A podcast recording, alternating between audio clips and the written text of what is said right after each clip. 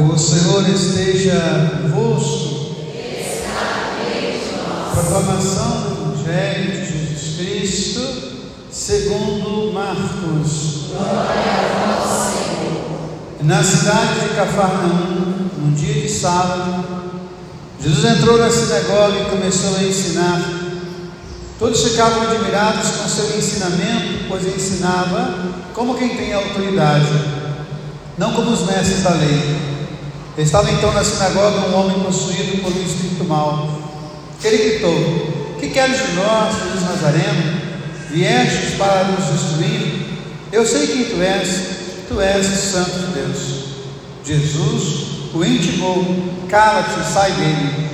Então o espírito mau sacudiu o homem com violência, deu um grande grito e saiu. E todos ficaram muito espantados e perguntavam uns aos outros: O que é isto? Um ensinamento novo dado com autoridade, ele manda até nos espíritos maus e eles obedecem. E a fama de Jesus logo se espalhou por toda parte, em toda a região da Galileia. Palavra da salvação. Que a palavra do Santo Evangelho nos conduza à vida eterna. Minha irmã e meu irmão, nós nos colocamos diante da palavra de Deus nessa manhã e a palavra nos traz uma promessa que Moisés faz à comunidade. Um outro como Moisés. Depois de mim, Deus citará um grande profeta, assim como ele citou a mim. É importante a gente saber que as religiões abrâmicas, nós temos três religiões abrâmicas. O que são religiões abrâmicas? Religiões que nascem do tronco de Abraão. De Abraão nascem três grandes religiões monoteístas: a religião judaica, a religião cristã e a religião muçulmana. Mas quando nós falamos de Abraão, a primeira experiência que vem é a experiência de Moisés. É só a partir da experiência do êxodo, do pôr-se a caminho, a palavra êxodo significa exatamente isso, colocar-se a caminho, só a partir dessa experiência da libertação de Deus na vida da comunidade é que a comunidade vai fazer memória do pai Abraão. Então a primeira experiência que o povo tem de Deus é a experiência primordial da libertação. É para a liberdade que Cristo nos libertou. E quando o pessoal então vai fazer a leitura da sua vida, vai voltar a Abraão. A Abraão, a Agar, a Ismael, a Sara, a Isaac, e a partir daí a nossa história, porque nós somos descendentes de Abraão.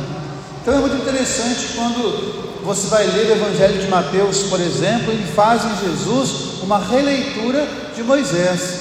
Aí Jesus lê o Evangelho uma vez, duas vezes, três vezes, dez vezes, e nunca se dá conta desses pequenos detalhes pegar aqui um exemplo simples. Quando Moisés nasceu, o que estava acontecendo no Egito? O faraó mandou matar todas as crianças masculinas. Quando Jesus nasceu, o que, aconteceu? Herodes mandou matar todas as crianças. Então, Moisés, Mateus faz uma releitura do, de, do Êxodo para colocar Jesus como aquele que era esperado como aquele que responde à promessa de Deus para nós. Então, essa é a primeira leitura da missa de hoje. A segunda leitura fala do momento presente. Todos nós aqui temos as nossas preocupações. Eu tenho que mandar é, os meus filhos para a escola, eu tenho que ajudar a criar os meus netos, eu tenho que arrumar dinheiro para fazer isso, eu tenho que trabalhar para fazer aquilo, eu tenho que organizar a minha empresa para que ela possa produzir mais. Assim, cada um de nós tem as suas preocupações. Na cabeça de Paulo, quando ele escreve esse texto, Jesus está voltando, ele vai voltar amanhã. Então, se ele vai voltar amanhã, o que, eu devo fazer? Deixar as preocupações e me ocupar de Jesus Cristo. Voltar toda a minha atenção para Ele, preparar o coração para Ele. Lucas 16 tem um texto fantástico, que é um tema especial da espiritualidade de Simone Weil, que é uma mística francesa do século passado. O texto fala que quando o Senhor voltar, se você estiver com o coração preparado, o próprio Senhor vai se cingir e vai te servir. Então você imagine Deus a você? O que você busca na sua vida? Bênção, paz, unção, e Deus vem e Ele mesmo se cinge e Ele mesmo te serve. Mas para isso é necessário que o nosso coração esteja preparado. Então aquilo que Paulo fala é: vocês têm as preocupações do dia a dia? Tudo bem, mas não se esqueça daquela ocupação maior. Uma empresa, por exemplo, quando ela vai planejar o ano, ela começa em agosto do ano anterior a preparar todo o ano que vai chegar.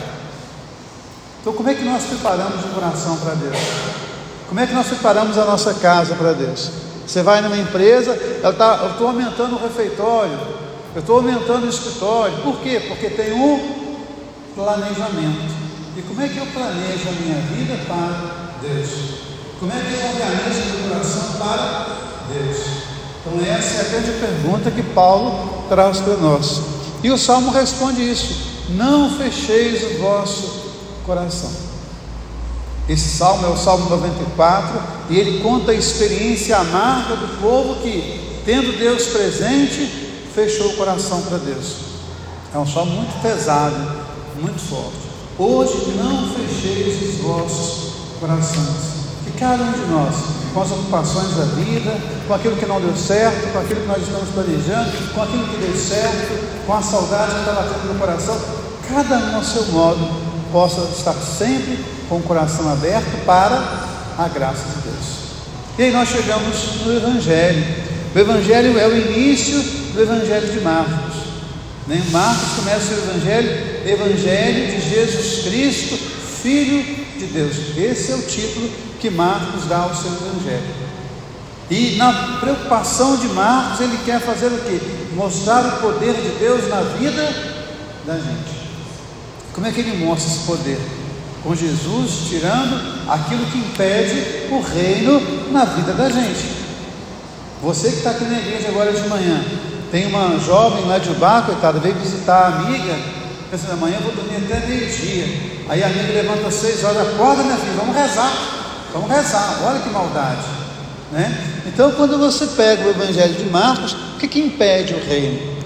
Você pensar aqui no, no seu coração, Quais são as cadeias que hoje impede Deus de estar na sua vida?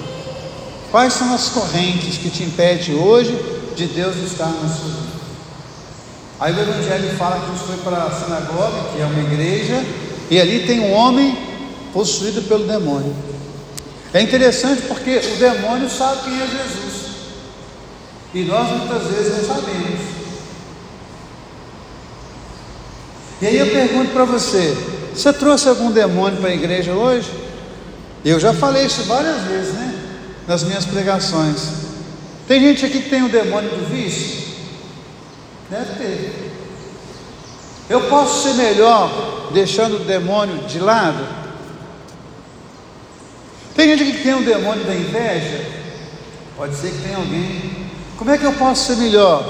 Eu deixo esse demônio de lado. Tem alguém aqui que tem um demônio do ódio?